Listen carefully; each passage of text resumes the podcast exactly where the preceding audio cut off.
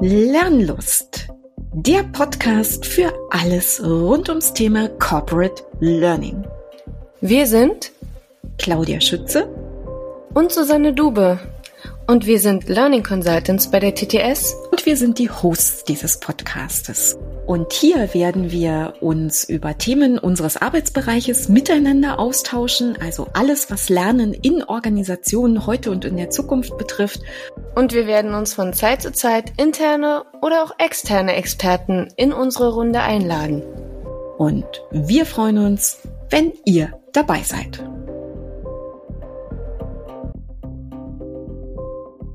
Wir ja alle so ein bisschen eine Vorstellung haben, wie kompliziert Gesetzgebung ist, wie viele Stellen einbezogen sind, wie viele Menschen drauf gucken, damit es nachher auch stimmig ist. Wenn ich das Haus nicht verlassen soll und darf, wenn ich mich nicht in Wartebereiche setzen will in Behörden, müssen die Leistungen digital da sein. Es ist ja nicht so, dass das Bewusstsein nicht da wäre, schon seit vielen Jahren oder die Notwendigkeit. Es ist aber halt die Frage, wenn ich knappste Ressourcen habe, wenn ich aufs Geld gucken muss, auf Haushaltsmittel gucken muss ähm, und wofür investiere ich die dann? Wenn eben die Verwaltung versucht, einen solchen Prozess, der über die Jahrzehnte oder Jahrhunderte gewachsen ist, digital abzubilden, eigentlich in, in dem Moment schon fast scheitern muss, Herausforderungen, um die beneide ich niemanden, der Verwaltungsprozesse digital abbilden will und muss. Wo muss ich denn Verordnungen, wo muss ich Normen anpassen, verändern, damit es digital adäquater ist? Natürlich als Organisation möchte ich auch, dass meine Mitarbeiterinnen und Mitarbeiter äh, diese Digitalisierung mitgehen und dass sie eben zum Beispiel äh, mit digitalen Möglichkeiten lernen? Wir alle kennen die öffentliche Verwaltung. Wir alle haben Kontakt zu Ämtern und Behörden. Nicht täglich, aber immer wieder. Und wir machen unsere Erfahrungen dabei.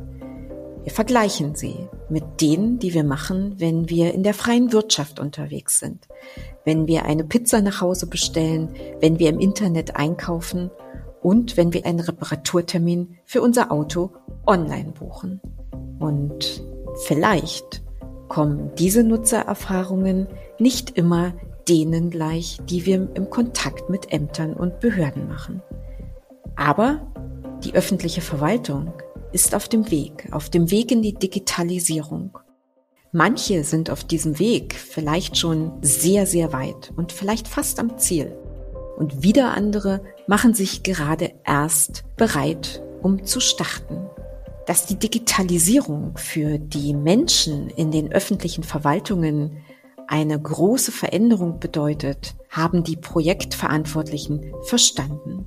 Veränderungsbegleitung ist das, was hilft den Menschen, das Was, das Wie, das Wozu und das Was habe ich denn eigentlich davon nahezubringen und sie zu begeistern für das, was aktuell auf der Reise in die Digitalisierung gestemmt werden muss. Und dabei sind Change Management und Lernangebote nur zwei von den Säulen, die hier unterstützend hilfreich sein können über das, was die Branche besonders macht und was eben auch das Lernen ausmacht in der öffentlichen Verwaltung, spreche ich dieses Mal mit unserem Key Account Manager und Branchenexperten Thomas Jänig.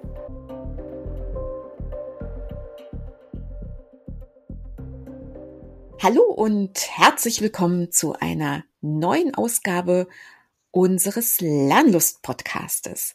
Und ich habe wieder einen sehr geschätzten Gast heute da, einen Kollegen von mir, und zwar Thomas Jenig. Herzlich willkommen, Thomas. Schön, dass du dabei bist.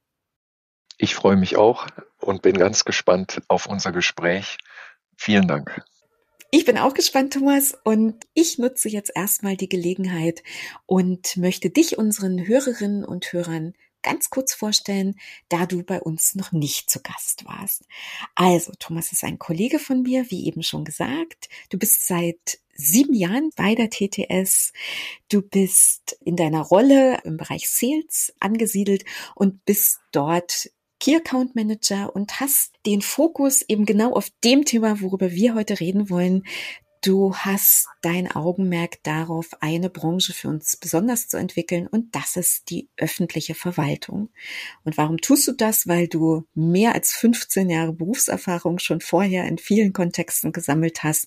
Genau in diesem Umfeld, darüber, Thomas, wollen wir heute reden. Ich hoffe, das war so, wie du dich selbst beschreiben würdest. Absolut perfekt. Also sozusagen genau auch das, was mich antreibt, wo ich Erfahrungen gesammelt habe und äh, mhm. äh, wo ich auch sozusagen im beruflichen sehr viel Spaß habe, Lösungen zu entwickeln, mit Menschen zusammenzuarbeiten. Okay, zu diesem Thema, worüber wir heute sprechen wollen, nämlich dein Herzensthema, die öffentliche Verwaltung, die dich seit so vielen Jahren umtreibt, ist tatsächlich ein Bereich, Thomas, in dem ich noch gar nicht so viel gearbeitet habe. Deswegen bin ich so besonders gespannt auf unser Gespräch heute, weil ich glaube, dass ich auch von dir sehr viel lernen werde. Aber lass mich mal anfangen. Also ich glaube, so öffentliche Verwaltung, Behörden, das ist was, wo wahrscheinlich jeder unserer Hörerinnen und Hörer jetzt sagt, ja, kenne ich. Ich habe vielleicht gute Erfahrungen gemacht, vielleicht habe ich auch nicht ganz so gute Erfahrungen gemacht. Auf jeden Fall hören wir aber auch relativ viel über die öffentliche Verwaltung oder lesen viel darüber, weil natürlich ähm, auch sicher der Fokus der Medienberichterstattung auf diesem Thema da ist. Ist eigentlich so meine Frage, Thomas, wie ist denn die Situation aus deiner Sicht aktuell in dem Bereich der öffentlichen Verwaltung? Also ich glaube, ich nehme es mal wörtlich, was du mich fragst, mhm. aktuell und äh, sage, es ist unglaublich viel Arbeit gerade da, wo auch Bürgerinnen und Bürger in Kontakt kommen mit der öffentlichen Verwaltung. Es ist nämlich Ferienzeit und das ist ja eine der Interaktionen, äh, wo man zum Amt geht und äh, zum Beispiel seinen äh, ausgelaufenen Reisepass verlängert, vielleicht noch ein Visum braucht. Okay. Und äh, das sorgt tatsächlich, also ich habe kürzlich es wieder in der Zeitung gelesen, für lange Wartezeiten. Und mhm. da sind jetzt schon so äh, ein, zwei äh, Aspekte hereingekommen, die, mhm. glaube ich, die Antwort auf deine Frage liefern. Ähm, es ist total breit gefächert. Das ist meine Wahrnehmung, meine Einschätzung. Mhm. Wir haben ähm, Verwaltungen, die funktionieren, die machen einen tollen Job. Ähm, da ist man als Bürgerin und Bürger gut aufgehoben, bekommt schnell, was man braucht. Und wir mhm. haben andere Bereiche, wo aus ganz unterschiedlichen Gründen ähm, eine extrem angespannte Situation ist, wo man sich so richtig schön auch aufregen kann und wo ja dann auch zum Beispiel die Presse gerne ihr Augenmerk ja. drauf richtet. Das war ja auch das, was ich so als Eingang irgendwie auch dachte. Ja, okay. Und ähm, Thomas, kann man denn jetzt so sagen, also du hast, es ist erstmal so gesagt, es gibt Sachen, die laufen sicher sehr, sehr gut. Es gibt Sachen, die vielleicht durchaus Potenzial für Verbesserungen haben. Ähm, könnte man denn jetzt so dieses Zauberwort da drüber setzen? Einmal Digitalisierung für alle bitte. Ist das was, was die Situation in der öffentlichen Verwaltung beschreiben würde? Nein, nein. Okay. Dann bin ich gespannt zu hören. nee, weil auch da äh, das Bild so facettenreich ist. Okay. Weil wir mhm. äh, Verwaltungen haben, die sind schon seit Jahrzehnten vollständig digital, die sind ganz weit vorne unterwegs. Okay. Und dann gibt es eben andere, die ähm, das Thema jetzt mit Kraft und mit großen Schritten angehen und da eben mitten in dem Digitalisierungsprozess drinnen stecken. Mhm. Okay, und äh, vielleicht, ich sag mal, die, die jetzt schon sehr lange erfolgreich damit arbeiten, ich glaube, da könnte man modellieren, ähm, was äh, dort eben richtig und gut gemacht worden ist. Aber vielleicht sind die anderen ja die, wo wir vielleicht auch berufsmäßig so ein bisschen raufgucken und mit zu tun haben, könnte ich mir zumindestens vorstellen. Und ähm, Thomas, magst du zu der Situation derjenigen, die jetzt starten oder dabei mhm. sind, sozusagen, mhm. da mal ein bisschen beschreiben, wie du die Situation aktuell wahrnimmst? Ja, das, das mache ich gerne. Auch das ist ja ein, ein Prozess, der sich über die Jahre entwickelt hat. Mhm. Wir haben einfach einerseits einen ganz äh, präsenten, akuten gesetzlichen Handlungsdruck, der auf die Verwaltung wirkt. Das ist zum Beispiel das Onlinezugangsgesetz, das vielfach ja bekannt ist, von dem man auch immer wieder liest, äh, mhm. ganz normal, äh, dass jetzt auch in diesem aktuellen Jahr 2022 eigentlich vorgesehen hat, dass alle Leistungen, die die Verwaltung den Bürgerinnen und Bürgern anbietet, digital zur Verfügung stehen sollen. Okay. Das schafft Druck. Und von der Sorte auch im Gesetz, in der Gesetzgebung gibt es mehrere. Es gibt eben noch E-Akte-Gesetze, verschiedenen Ebenen, die die Verwaltung zwingen, äh, ihre Prozesse anzupassen und äh, ihre Abläufe zu ändern. Mhm. Und deswegen habe ich vorhin auch bewusst gesagt, die Verwaltung steckt drinnen. Mhm. Und das ist praktisch der geordnete Weg, also dass Gesetze eben äh, entwickelt wurden und in Kraft sind, die mhm. äh, das Thema voranbringen. Aber das Zweite ist sozusagen das Leben, das uns ja die letzten zwei Jahre bewegt hat, nämlich die Pandemie mit allen ihren Konsequenzen, die einen unglaublichen Druck aufgebaut hat, Dinge zu verändern und Dinge anders zu machen, mhm. für die man sonst vielleicht länger gebraucht hätte. Ja. Also ich habe ja mal so ein bisschen auch aus meinen Kontexten immer mit so einem Augenzwinkern gesagt, das war schon auch ein Stück weit äh, zumindest der Einstieg in eine Zwangsdigitalisierung, so habe ich ja mal ein bisschen formuliert.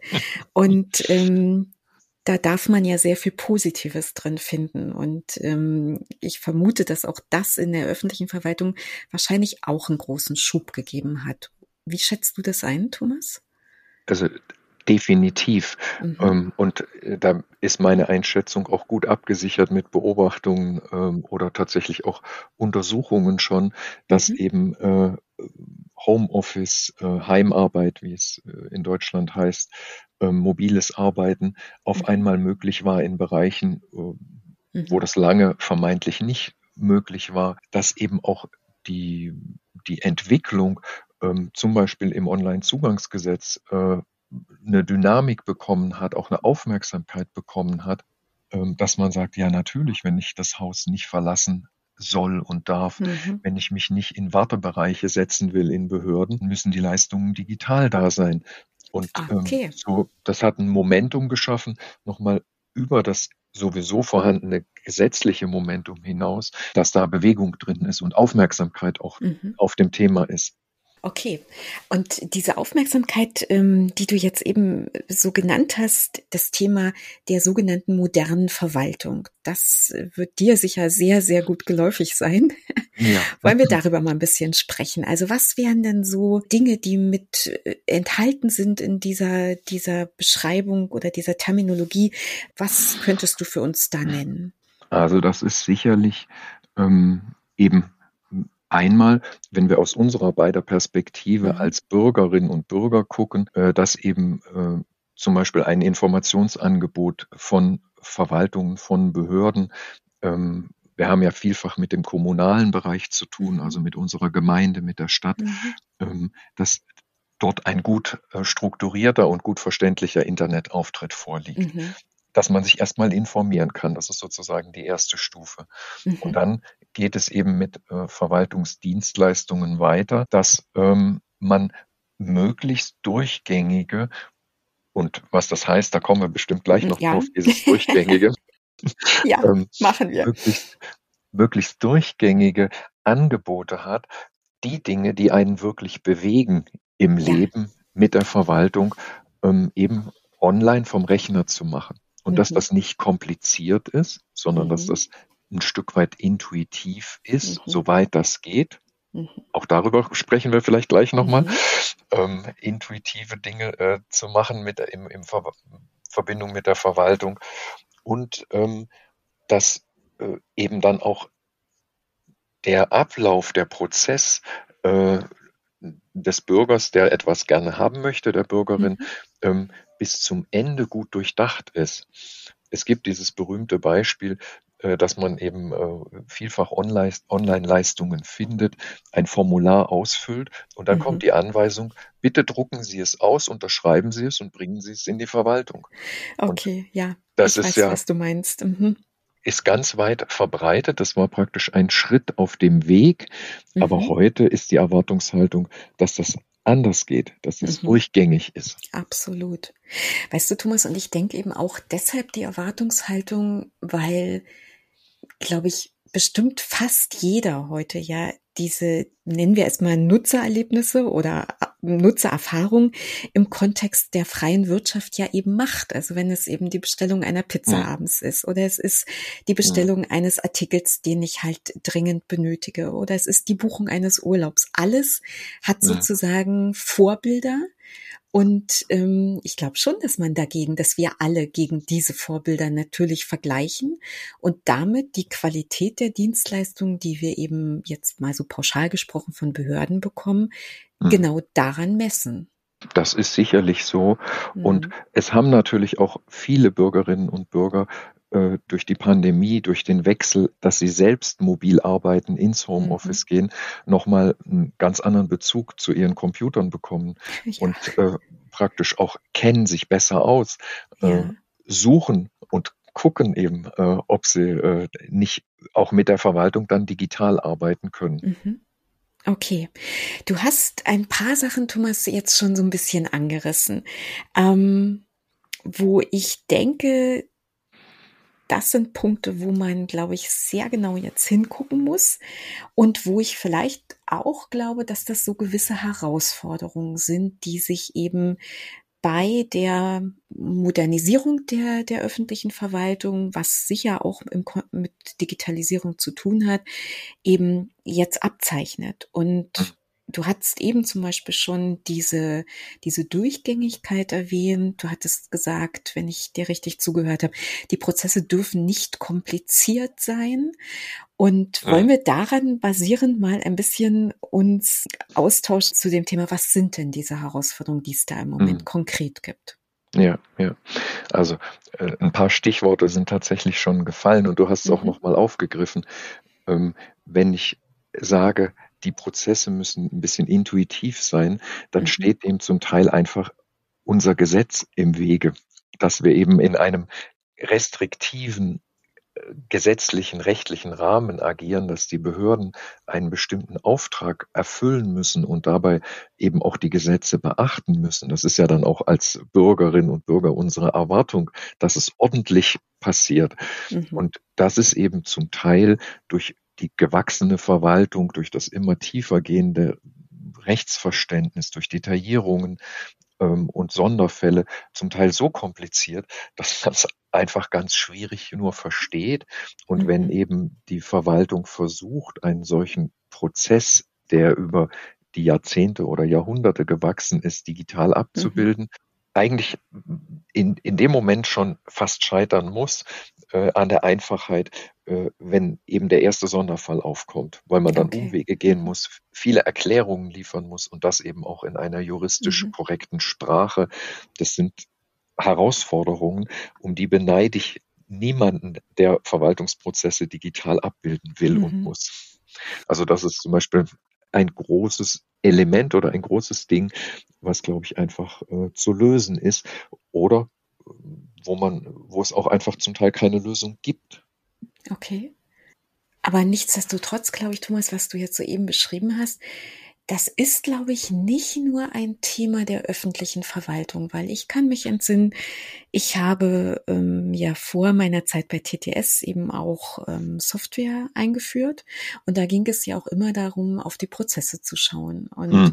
es waren immer die Organisationen ganz schlecht beraten, die sozusagen im Kopf hatten, zu sagen, wir haben einen Prozess und den, tra den transportieren wir jetzt einfach mhm. in die neue Software. So.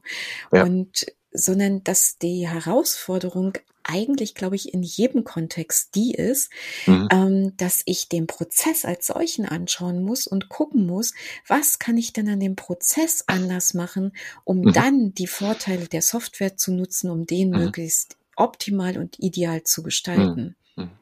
Absolut. Das ist äh, der Punkt. Und äh, wenn, wenn wir jetzt einfach dieses Gedankenmodell vom Unternehmen, das ja Handlungsspielraum mhm. hat im Rahmen seiner mhm. Geschäftstätigkeit, mhm. in die Verwaltung bringen, dann haben wir da eben äh, gleich die Herausforderung. Wir reden dann mhm. eben über Gesetzesveränderungen, also darüber, dass man gucken muss, äh, eben für diesen Prozess, wo muss ich denn Verordnungen, wo muss ich Normen anpassen, verändern, damit mhm. es digital adäquater ist. Ähm, ich habe vorhin was mhm. gesagt, dieses PDF-Dokument zu unterschreiben, da steckt ein mhm. ganzer Rattenschwanz an Themen drin, wenn ich das so sagen darf.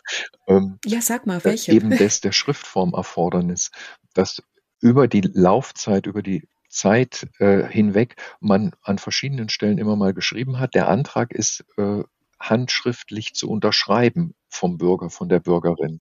Ah, okay. Und äh, wenn man wenn das jetzt im Gesetz steht, dann kann man das ja nicht einfach erstmal ignorieren, sondern man muss praktisch mhm. ganz früh ansetzen. Man muss hineingucken, was war denn der Grund dafür? Ist das wirklich notwendig, die Unterschrift? Dann muss das Gesetz geändert werden und dann kann ich den Prozess darauf anpassen. Und du kannst dir vorstellen, wenn du wenn, wenn wir ja alle so ein bisschen eine Vorstellung haben, wie kompliziert Gesetzgebung ist, wie viele Stellen einbezogen sind, wie viele Menschen drauf gucken, damit es nachher auch stimmig ist. Es ist ja alles ganz hoch mhm. verzahnt. Wenn ich irgendwo ein äh, Element in einem Gesetz verändere, dann habe ich ganz, ganz viele Auswirkungen in andere Rechtsgebiete, vielleicht auch in die Industrie, die sich verändern muss und, und, und. Also ähm, deswegen dauern diese Prozesse lange und ich muss sie eigentlich bei der Digitalisierung, das ist mein Verständnis oder das Verständnis von denen, die das betreiben, ganz früh angucken, was ich da ändern muss. Also zum Beispiel Schriftformerfordernisse entfernen. Das ist auch schon erkannt worden, das ist keine neue Erkenntnis, das wird gemacht, aber das ist halt ein echtes eine echte Herausforderung auf dem Weg äh, zur modernen Verwaltung. In dem Kontext sind wir ja gerade zur Digitalisierung. Absolut. Okay, aber das ist sehr spannend, Thomas. Aber ich glaube, das ist nicht die einzige Herausforderung. Also das ist sicher eine große, das habe ich verstanden. Ja. Aber was gibt's denn noch? Was siehst du aus deiner Erfahrung denn noch für Themen? Ja, vielleicht äh, gehen wir mal ein ganz klein bisschen äh, mehr in einen Überblick, äh, dass äh, auch unsere mhm. Hörerinnen und Hörer erstmal so ein bisschen einen Gesamtblick haben. Also ähm, wir haben in Deutschland ja das Konstrukt äh, von Bund, Ländern und Kommunen, die Ressorts, mhm. also die Verteilung der Kompetenzen und Zuständigkeiten. Und überwiegend okay. würde ich sagen, auch persönlich ist das eine gute Sache, weil damit eben Gewaltenteilung erreicht wird. Damit äh, wird so eine Monarchie gebaren vermieden. Aber das hat die mhm. Herausforderung, mhm. dass man eben gucken muss, wer ist eigentlich für was zuständig und mhm. eben auch nicht, wie zum Beispiel in Frankreich, an einer Stelle sagen kann, ihr ändert das jetzt so und dann wird das durch das ganze mhm. Land, durch den ganzen Staat relativ einfach durchgebracht. Ich vereinfache jetzt stark, sondern in Deutschland muss man eben gucken von Kommunen über Länder, über Bund, ähm, wie arbeiten die mhm. zusammen und jeder bringt seinen Teil ein. Und das ist zum Beispiel beim Onlinezugangsgesetz an verschiedenen Stellen eine Herausforderung. Das leitet auch direkt zum nächsten. Nicht nur wer ist zuständig, sondern wer bezahlt's. Also sozusagen, okay. ist mhm. genügend Geld da und ist das Geld an der richtigen Stelle? Okay. Wir haben jetzt ja zum Beispiel äh, dieses Jahr ein äh, Sonderetat für OZG bekommen, damit eben die Umsetzung mhm. schneller geht. Das ist vom Bund bereitgestellt worden. Und das muss jetzt eben verteilt werden an die richtigen Stellen. Mhm. Und da mhm. kann man auch nicht einfach nur sagen, naja, da kriegt jetzt jeder mal was, sondern es muss eben nach guten Schlüsseln gemacht werden, dass es auch ja. gerecht ist. Mhm. Und, sinnvoll. Und sinnvoll. Das wäre jetzt vielleicht genau, mein Gedanke auch dazu. Das. Ne? Mhm. Okay. Also Finanzen, okay. Zuständigkeiten, Gesetze. Ähm, das ist jetzt so mhm. ein bisschen das, wo die Verwaltung zuständig ist oder vielleicht wo, wo wir die auch im Blick haben. Wenn man jetzt ein bisschen in die mhm. Technik guckt, wie mache ich es denn? Also mhm. welche, mit welchen technischen Standards mache ich das? Und kann ich bestimmte Dinge vielleicht zentral erledigen? Okay. Wir wieder uns vorstellen, von der Zuständigkeit her ist eigentlich jede Stadt, jede Gemeinde, also der, die kommunale Ebene, für ganz viele Leistungen zuständig. Aber es liegt auf der Hand, die sind eigentlich in jeder Kommune gleich. Klingt sehr sinnvoll, finde ich jedenfalls in meinen genau. Ohren.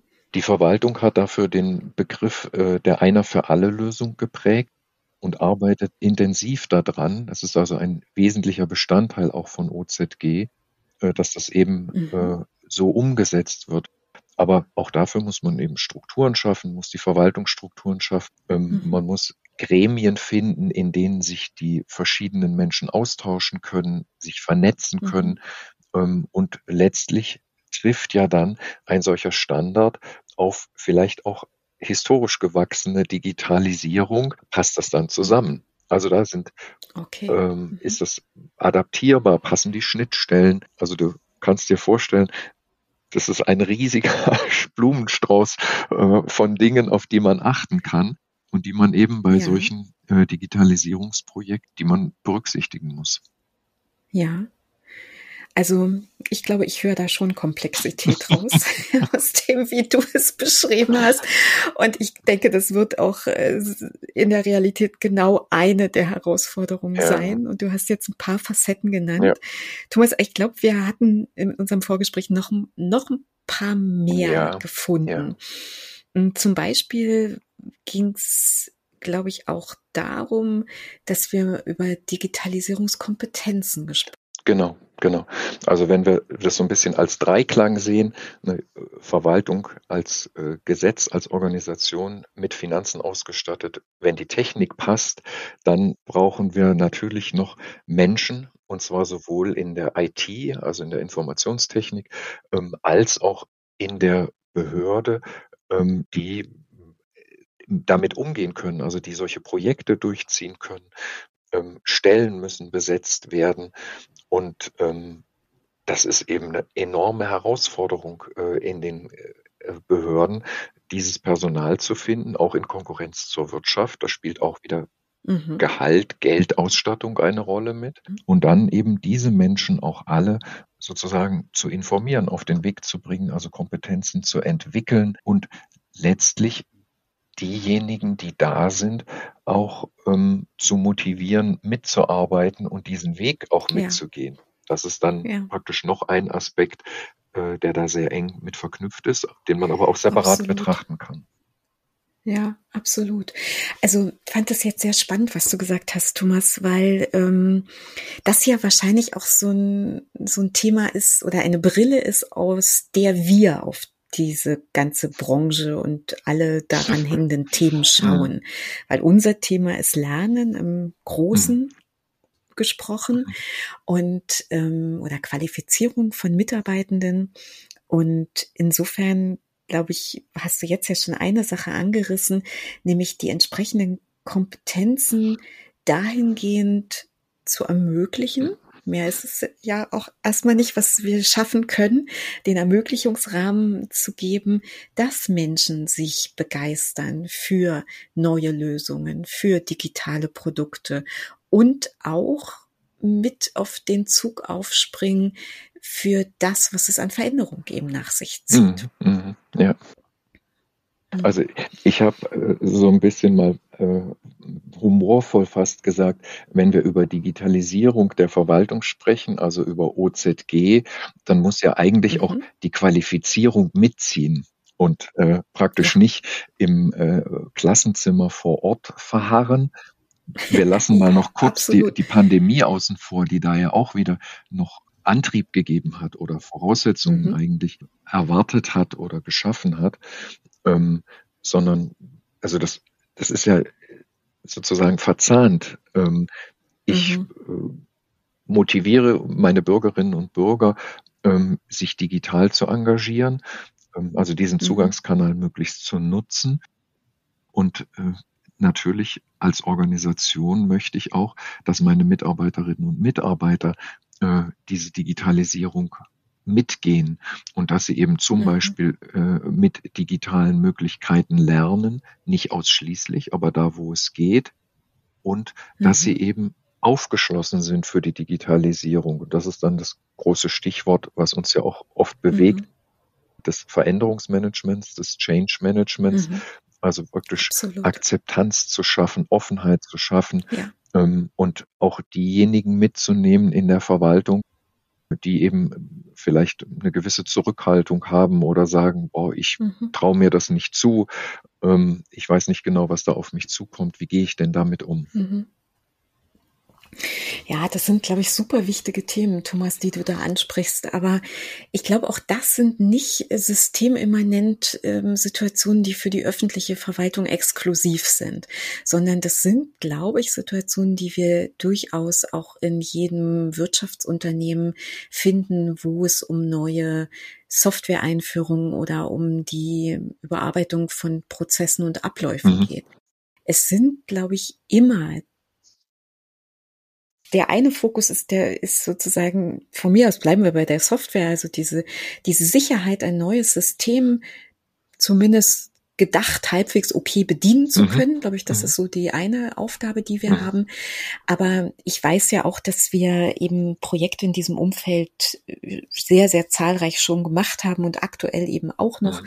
betreuen und dass dort eben natürlich der eine Fokus eben der auf dem System ist, also auf der, wie sagen wir immer, auf der Systemfitness ist eine so eine Terminologie, mhm. die von den Kollegen da immer gebraucht mhm. wird.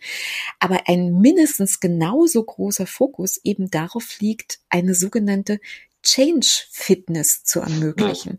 Und das finde ich, also da würde ich jetzt vielleicht mal sagen, da ist die, die öffentliche Verwaltung durchaus extrem modern in meiner Wahrnehmung und auch ähm, sehr ambitioniert, um, um dort den, den Menschen genau das, was du vorher beschrieben hast, dieses mit an Bord kommen, zu verstehen, was ist das große Ganze dahinter und darüber und wozu mache ich das eigentlich alles, ähm, dort eine Chance zu geben, dort Schritt für Schritt in dem Prozess mitzulaufen, der Veränderung und für sich selber quasi einen Zugewinn an Nutzen zu generieren.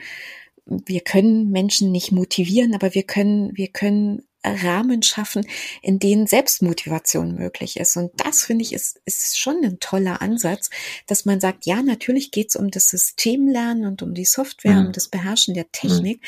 aber wir gucken genauso gut darauf, was brauchen die Menschen, dass sie diesen Weg mitgehen mhm. können. Ja, ja. Also das ist so erstmal, äh, würde ich dir zustimmen, sowieso, dass mhm. äh, es an dieser Stelle einen kleinen oder fast keinen Unterschied gibt zwischen der Wirtschaft und der öffentlichen Verwaltung. Mhm. Also dass es mhm. vielleicht gibt es in der in den Strukturen der Belegschaften, also der Mitarbeiterinnen, Mitarbeiter, Angestellten, mhm. noch Unterschiede. Ähm, ein bisschen, wir haben ja auch, auch das ist allgemein bekannt, einen großen Generationenwechsel vor uns, auch gerade in der öffentlichen Verwaltung in den nächsten Jahren ähm, dass eben wirklich viele äh, Menschen in Ruhestand, in Pension gehen und ersetzt werden müssen. Vielleicht ist das, vielleicht ist da noch ein bisschen ein Berg, aber das kann ich nicht ganz richtig beurteilen. Es ist mehr so ein Gefühl oder eine Vermutung aus der Diskussion heraus. Ähm, auf der anderen Seite würde ich sagen, du hast gesprochen von der Begeisterung oder von der, von dem Positiven, was du gesehen hast. Ich glaube, man muss da hingucken, in welche, in welche Verwaltungsbereiche man guckt. Ähm, und zwar möchte ich das verdeutlichen an dem, wir haben ja äh, durch unseren föderalen Aufbau im Bund eine sehr große Zentralisierung. Dort sind große Einheiten, große äh, Behörden, Zuständigkeiten, ähm, wo eben auch ähm, Kraft ist, etwas zu bewegen, wo es Konzepte gibt. Mhm. Wir haben auf der Länderebene dasselbe, aber schon deutlich verteilter kleiner, mhm. filigraner, aber letztlich, wenn wir jetzt auf die Kommunalebene gucken, in die Städte und in die Gemeinden, gibt es dort eben so kleine Einheiten, ähm, dass es eine, dass es eine Gemeinde, eine Kommune aus sich selbst heraus einfach unmöglich schaffen kann, die technischen Herausforderungen zu stemmen, das Personal mitzunehmen mhm. mit modernsten Mitteln. Und daraus erwächst mhm. eben eine Herausforderung, die auch immer mehr Raum greift und die sich etabliert, nämlich die der Vernetzung der Kommunen untereinander, dass man eben sagt, wir müssen uns zusammenschließen, ähm, wir müssen Synergien suchen, Gleichgesinnte, die sich zusammentun und eben Konzepte austauschen. Und dann ist sicherlich, und da bin ich jetzt wieder voll bei dir, ganz viel da. Also die Verwaltung hat sehr gute Blaupausen, Vorgehensmodelle entwickelt, aus denen sie sich für Veränderungsmanagement bedienen kann. Wenn sie Okay. Die dann, also wenn sie die Kraft bekommt, die dann umzusetzen, eben zum Beispiel äh, mit den Menschen gemeinsam diesen Weg zu gehen, äh, Veränderungsmanagement zu schulen, zu etablieren, ähm, dann äh, ist das auf jeden Fall gegeben. Aber ich will vielleicht auch gleich noch mal ein Tröpfchen äh, Wermut in den Wein gießen oder Wasser heißt das richtig, in den Wein gießen. Ja. Ähm, nämlich, wenn ich habe schon mehrfach ja gesagt, so es kommt ganz stark darauf an, wo man hinguckt. Wenn ich jetzt allein in mein Umfeld gucke, die Kommunen rings um Bonn, dann liest man eben in der Zeitung immer, unter welchem hohen Druck die Verwaltung in der Stadt steht. Lange Wartezeiten, Personalknappheit, wo ich weiß, aus den Dörfern ringsum geht das eigentlich relativ reibungslos und einfacher. Okay. Und mhm. äh, wenn man jetzt sich vorstellt, so eine Organisation, eine Verwaltungsorganisation, ich nehme es jetzt wieder weg von der konkreten Stadt, ähm, die eben unter einem hohen Arbeitsdruck steht, unter einer hohen Arbeitslast, wie soll die denn noch eigentlich ihre Werkzeuge schärfen oder ihre Räder erfinden und rundschleifen mhm. ähm, und äh, sozusagen Veränderungsmanagement machen? Also das auch da haben wir dann wieder ähm, müssen Stellen geschaffen werden, eigentlich müssen Mitarbeiterinnen und Mitarbeiter gesucht werden, qualifiziert werden und die, die betroffen sind, ja auch die Zeit haben, sich damit auseinanderzusetzen. Weil ich glaube, da sind wir uns einig. Weder Lernen geht nebenbei und ganz ohne Zeit, noch äh, Veränderungsmanagement schüttelt man so aus Absolut. dem Ärmel.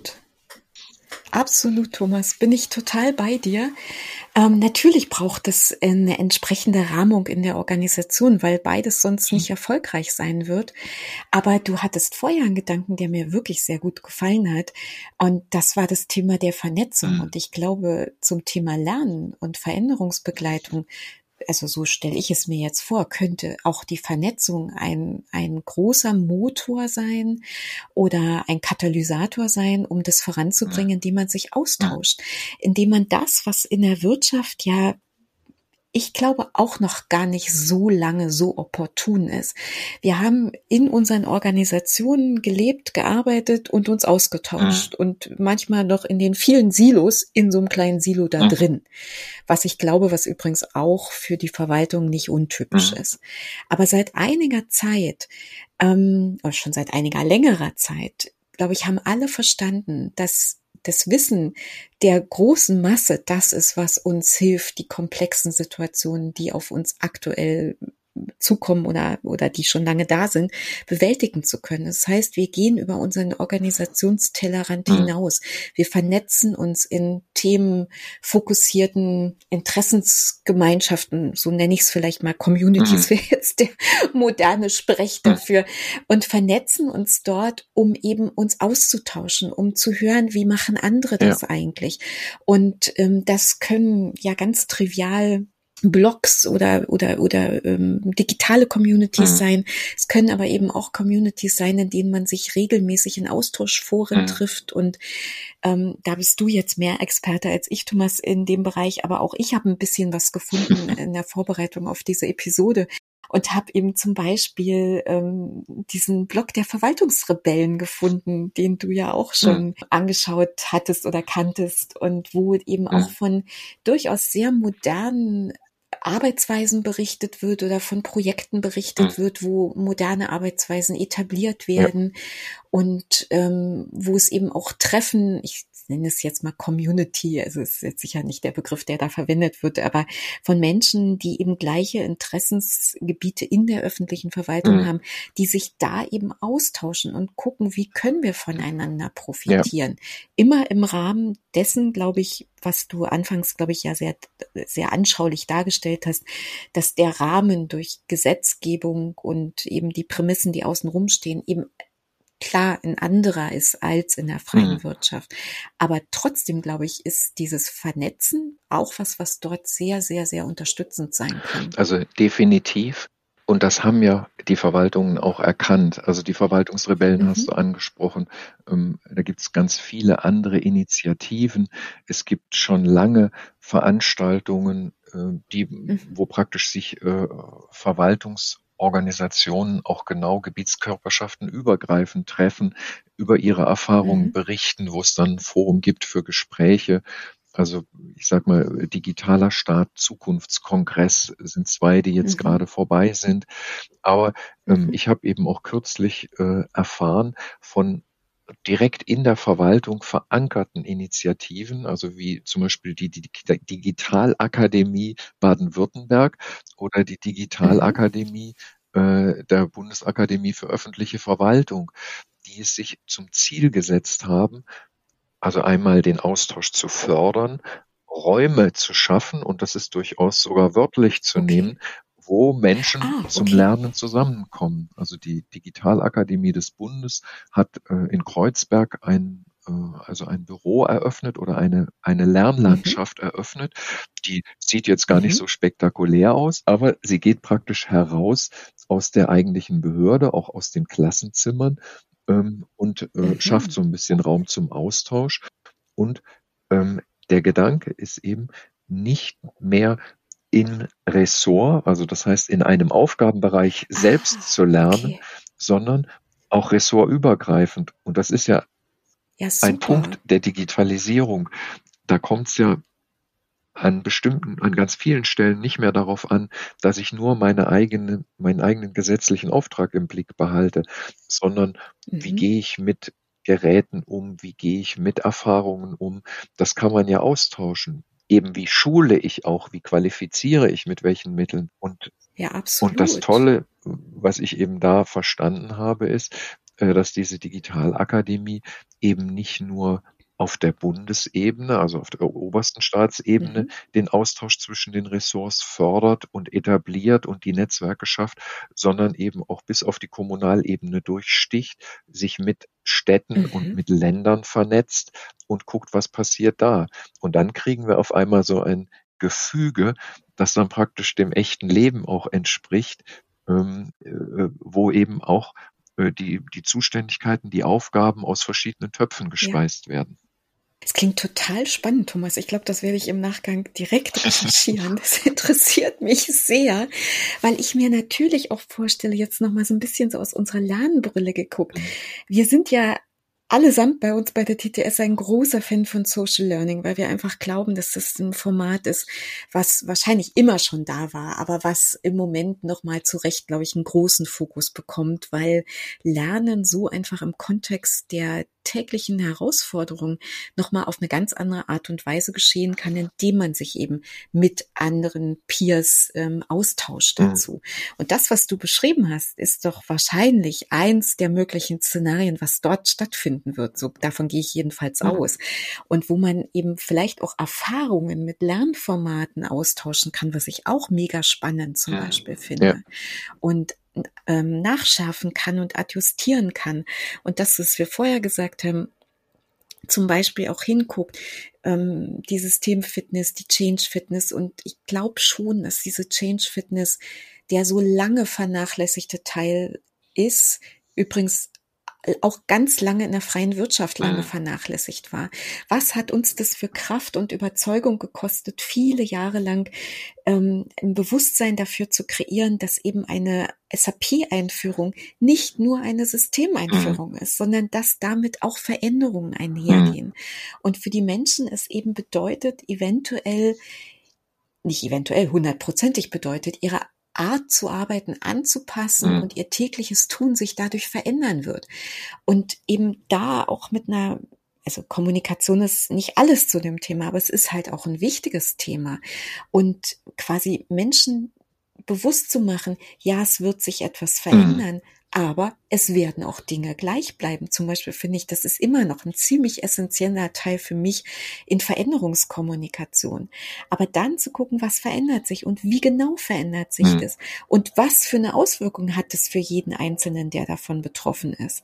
So. Und wenn man das Rad noch ein bisschen vorher, also ordentlich zurückdreht auf der Zeitachse, dieser Akademie, von der du da eben gesprochen hast, das wäre total toll, wenn man da auch schon im Vorfeld hinguckt und sagt, was brauchen unsere Mitarbeitenden denn eigentlich überhaupt, um diese Prozesse optimal an die Bürgerinnen und Bürger zu mhm. bringen? Und was brauchen die Bürgerinnen und Bürgerinnen denn wirklich, um mit diesen Prozessen das äh, zu bekommen, was sie sich davon auch mal versprochen haben. Also jetzt klein, klein bisschen noch mal rausgedacht aus dieser Weiterbildungsbrille, aber das, was wir in anderen Kontexten ja immer so nennen mit dem Nutzerversprechen oder dieser Userzentrierung, mhm. ich weiß, das sind alles so äh, Schlagworte, die oft, sehr oft genannt werden, aber da ist ja auch ein guter Grund dahinter, mhm. dass die so oft mhm. auftauchen. Ja. Ne? Und ich könnte mir vorstellen, dass die halt in der öffentlichen Verwaltung auch noch mal ein besonderes Augenmerk verdienen. Also das, das ist definitiv so. Und ähm, ich habe zwar jetzt keine empirischen Belege dafür oder Untersuchungen, aber das Gefühl, dass wir tatsächlich in Deutschland auch da mit einer gewissen Gründlichkeit und Sorgfalt drangehen. Mhm. Das hat auch dann ein oder daraus resultiert natürlich auch ein erhöhter Zeitbedarf. Mhm. Ich, du hast mir sozusagen nochmal mhm. gerade den Boden bereitet, auch was, was mir vorhin durch den Kopf ging, nochmal zu verdeutlichen. Wir sind ja so ein bisschen praktisch von der Außenwirkung, von der Bürgerinnen-Bürgerseite OZG fast unmerklich über die Projekte für OZG ins Innere gekommen und haben das aber gar nicht so bewusst angesprochen. Also es werden ja, mhm. sind ja nochmal außerdem Menschen, die die Projekte machen, dass praktisch eine Leistung schön online steht und verständlich ist und akzeptabel ist, auch daran angesetzt, die Folgeprozesse und das ganze Verwaltungshandeln intern ähm, in der mhm. Digitalisierung, in der Modernisierung sozusagen nicht auf den Kopf gestellt, aber vorangetrieben. Und da sind ja, da ist ja praktisch dann wirklich jeder Verwaltungsmitarbeiter, jede Verwaltungsmitarbeiterin betroffen, auch anders als in der Wirtschaft, weil es eben ganz überwiegend Kopfarbeit ist. Es ist Schreibtischarbeit mhm, äh, mit ja. Fachverfahren, mit Software, mit dem Rechner, mhm. die da betroffen ist. Und deswegen muss man da eben auch, also müssen die Verwaltungen da so gut und genau hingucken. Mhm. Macht sehr viel Sinn für mich. Thomas, dann sind wir jetzt über die Herausforderungen gekommen, aber wir haben, glaube ich, auch schon ein paar Ideen aufgezeigt, was im konkreten praktischen Tun den Wandel gelingen lassen kann. Ja, definitiv. Also ich habe das schon schon rausgehört. Also eben äh, oder oder ich denke, wir haben das gemeinsam schon rausgearbeitet.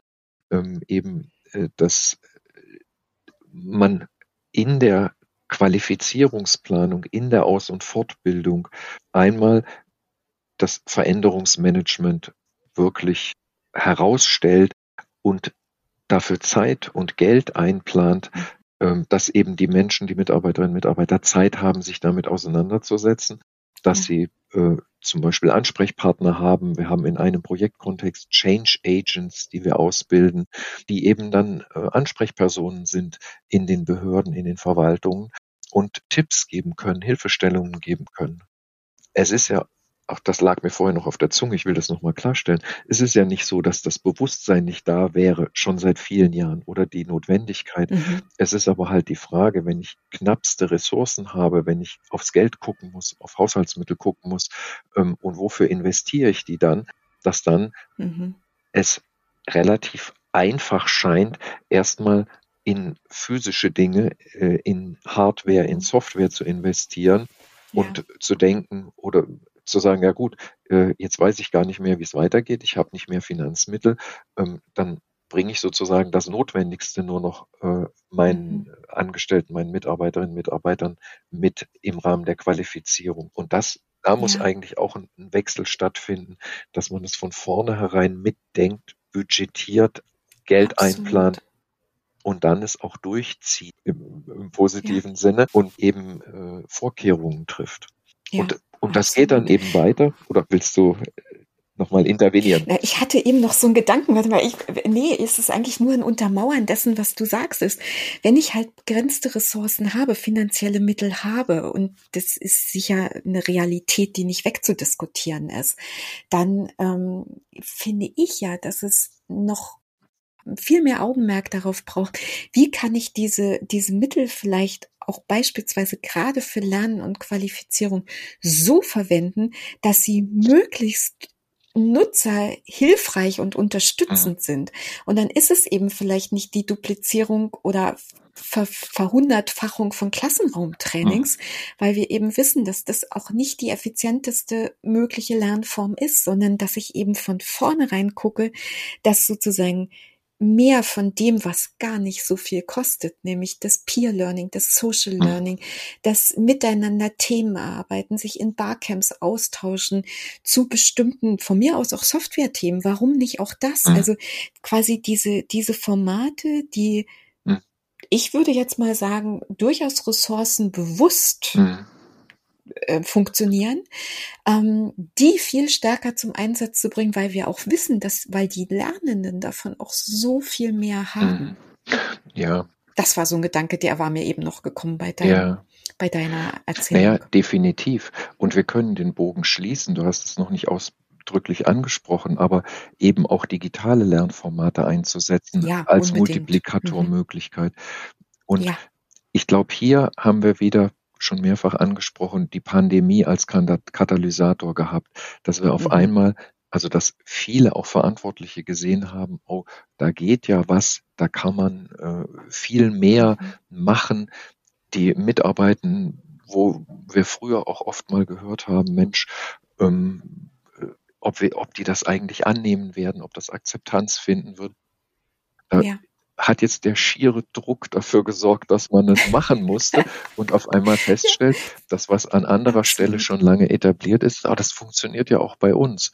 Und jetzt kann man es eben, also jetzt ist eine sehr viel niedrigere Barriere da, äh, Vorschläge zu machen, offen zu sein für Absolut. digitales Ja. Lernen. Und äh, ich wollte vorhin eben äh, schon gleich lospreschen und sagen, wir beobachten das eben auch tatsächlich. Wir haben ja einen gewissen Blick auf die Branche. Was gibt's dort an Vorhaben, auch an Mhm. Projekten? Und wir sehen eben ganz viele Projekte, wo in der Aus- und Fortbildung auf einmal digitale äh, Lernmedien beschafft werden und Mhm. äh, gesagt wird, Mhm. hier, wir wollen ein digitales Angebot machen. Das ist ja ganz oft der erste Ja. Schritt, Absolut. auch Ja. ich nenne das mal so ein bisschen äh, kanaloffen zu sein, also nicht das Mhm. eine abzuklemmen direkt und.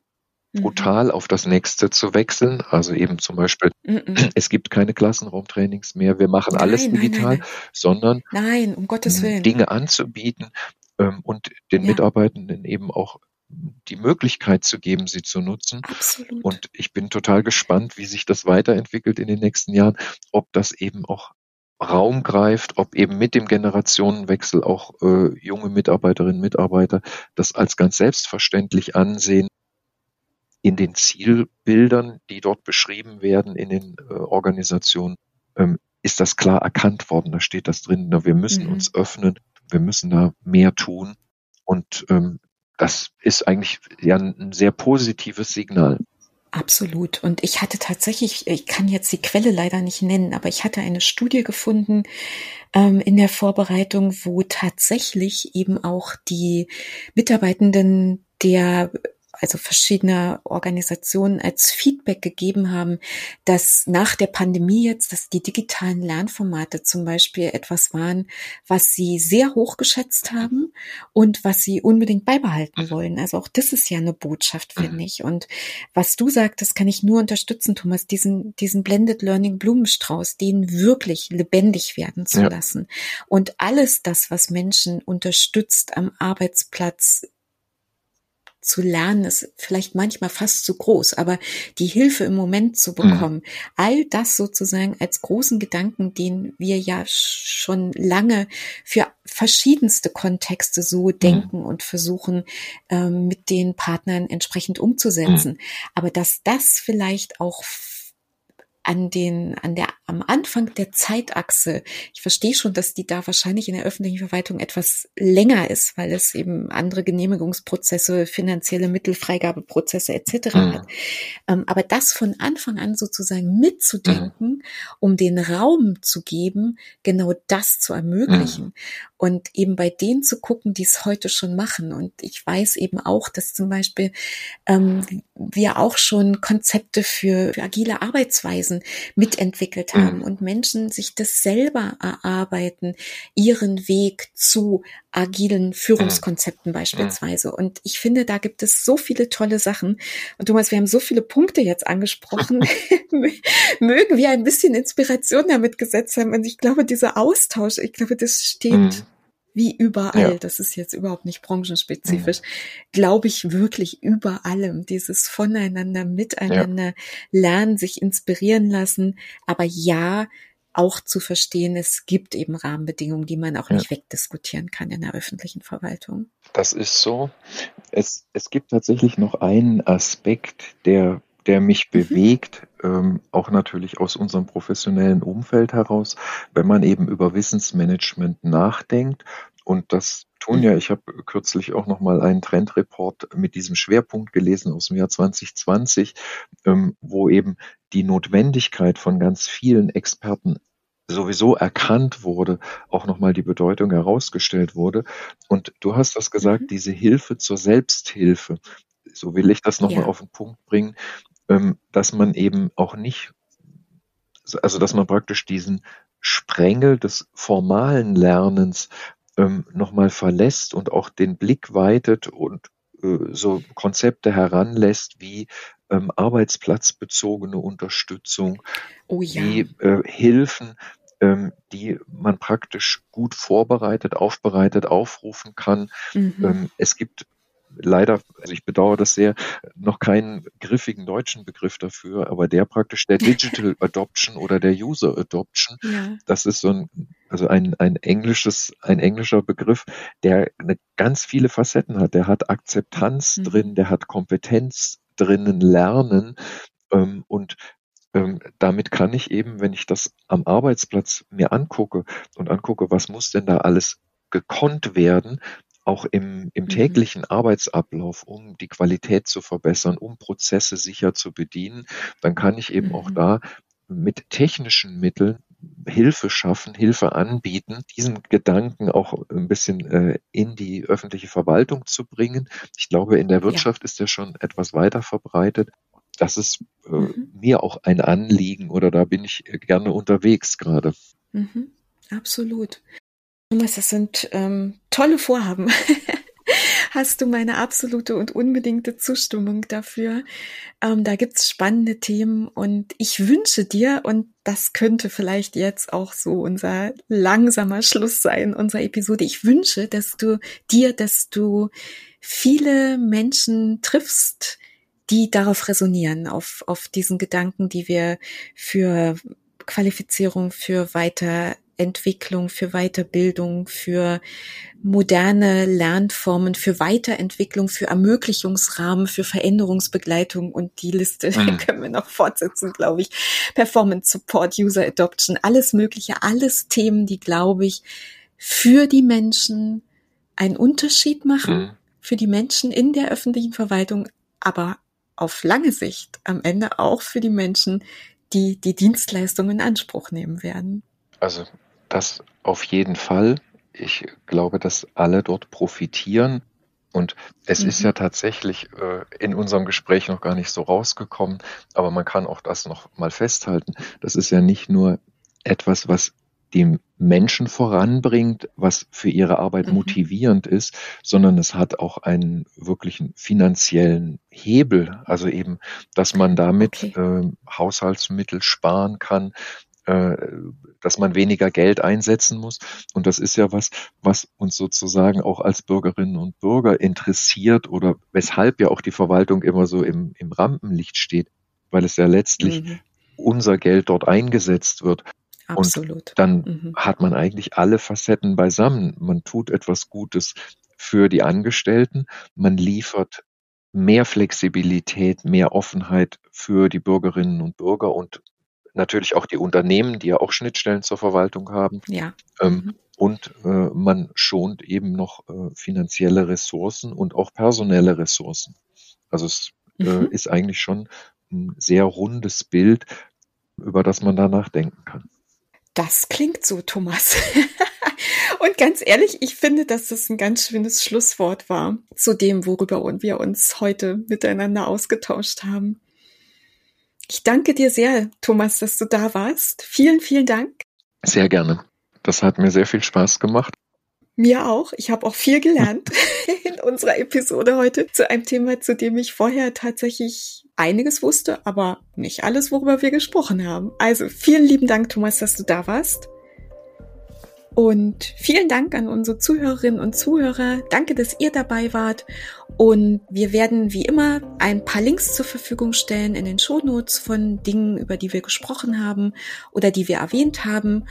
Wir freuen uns, wenn ihr wieder mit uns dabei seid bei der nächsten Lernlust. Und bis dahin, danke fürs Zuhören und tschüss.